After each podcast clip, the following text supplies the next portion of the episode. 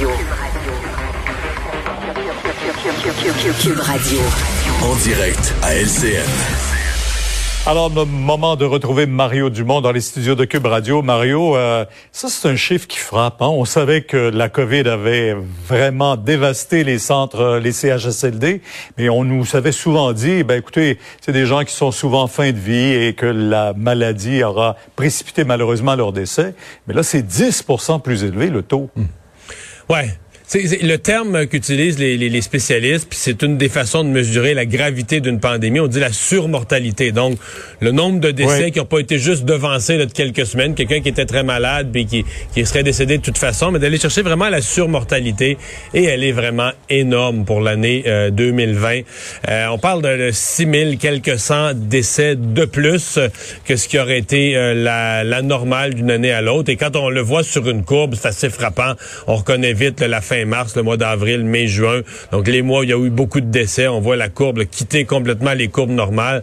Euh, c'est une réponse, un triste constat, mais une réponse en même temps à des interrogations qui subsistaient dans l'analyse qu'on fait de la pandémie. On se rend compte que, bien sûr qu'il y en a eu là, sur le nombre de tous les décès, il y en a eu un certain nombre qui étaient des personnes très malades, qui seraient probablement décédées de toute façon en cours d'année 2020 et que la, la COVID a devancé ce décès-là. Il y en a, mais sur la masse des décès, il y en a plusieurs milliers qui sont des personnes qui auraient pas dû décéder, qui avaient encore une ou quelques années à vivre, qui avaient encore du, bon temps à vivre et qui, euh, ont été emportés par la, pandémie, par la maladie.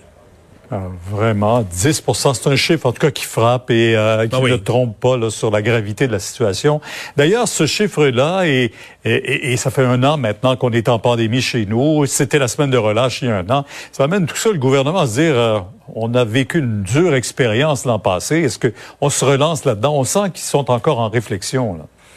Beaucoup de réflexions euh, sur euh, sur la semaine de relâche, bien sûr, là, qui, qui approche et qu'on voit venir avec une certaine inquiétude, mais aussi sur euh, le relâchement des mesures. De quelle façon on va le on va le faire Est-ce qu'on enlève le couvre-feu? Est-ce qu'on laisse le couvre-feu? Qu'est-ce qu'on donne comme liberté?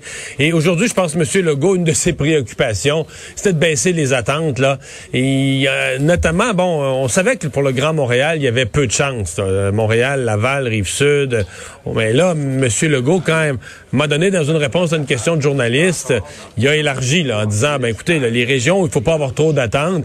Euh, oui, c'est Montréal, Laval, Rive-Sud, euh, Laurentide, la Nodière, Québec, Chaudière-Appalaches, la Mauricie, l'Estrie. C'est une assez grosse plaque au cœur du Québec, ce qui nous laisse avec un peu plus d'espoir pour les régions, bon, euh, peut-être euh, l'est du Québec, le nord du Québec, etc.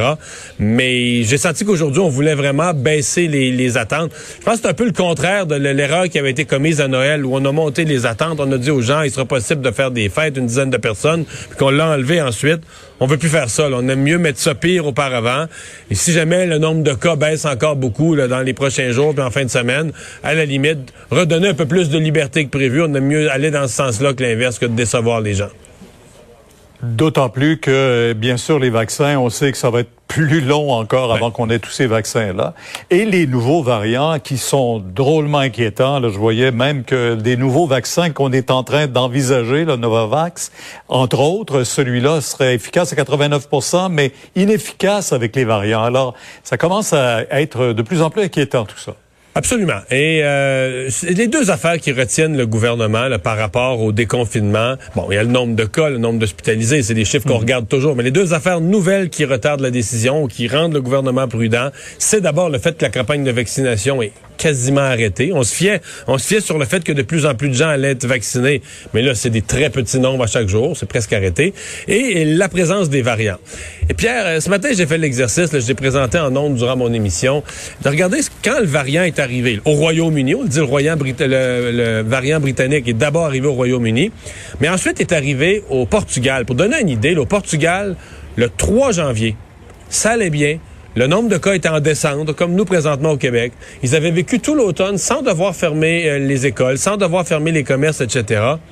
Et là, le 3 janvier, ils ont découvert le variant britannique, un premier cas. En deux semaines, tout était fermé. En deux semaines, école, euh, commerce, Tout était fermé, le confinement total. Les hôpitaux débordaient.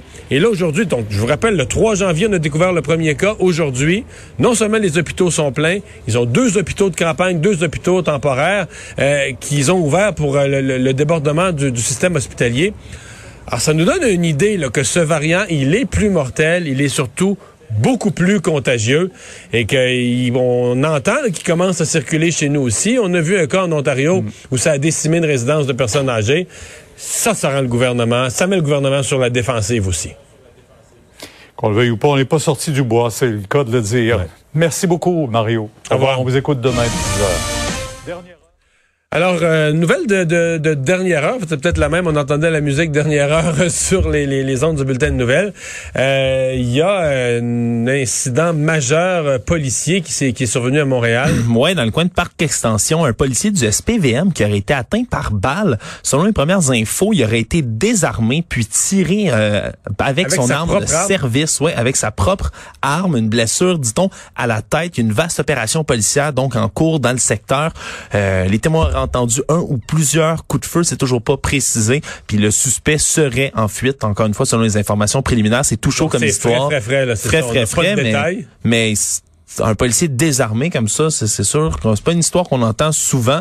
Alors, euh, en espérant qu'il se porte on bien. On sait pas si le policier, ben, la blessure à la blessure tête. Blessure à la tête, c'est pas, mineur, pas mineur avec une arme jamais, à feu. Jamais bon signe avec une arme à feu, à moins qu'il se soit fait frôler. on sait s'il si, patrouillait à deux, s'il y a un collègue patrouilleur, on n'a pas, d'idée pour l'instant. Comme je dis, il y a vraiment, c'est vraiment l'information, euh, les premières informations qu'on a eu un policier qui serait, qui aurait été désarmé, tiré avec sa propre arme de service, un ou plusieurs coups de feu.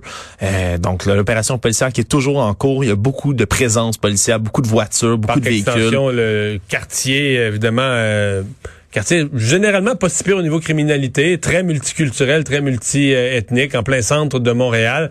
Euh, on n'a pas donc de, de, de, d'idée de, motif, là, quel genre d'intervention auprès de quel genre d'individu le, le, policier agissait? Donc on aura sans doute plus de détails euh, dans les euh, dans les heures à venir, on l'imagine bien. Alex, merci. Merci à vous d'avoir euh, été là. Rendez-vous demain 15h30. Sophie Durocher va être au micro dans quelques instants.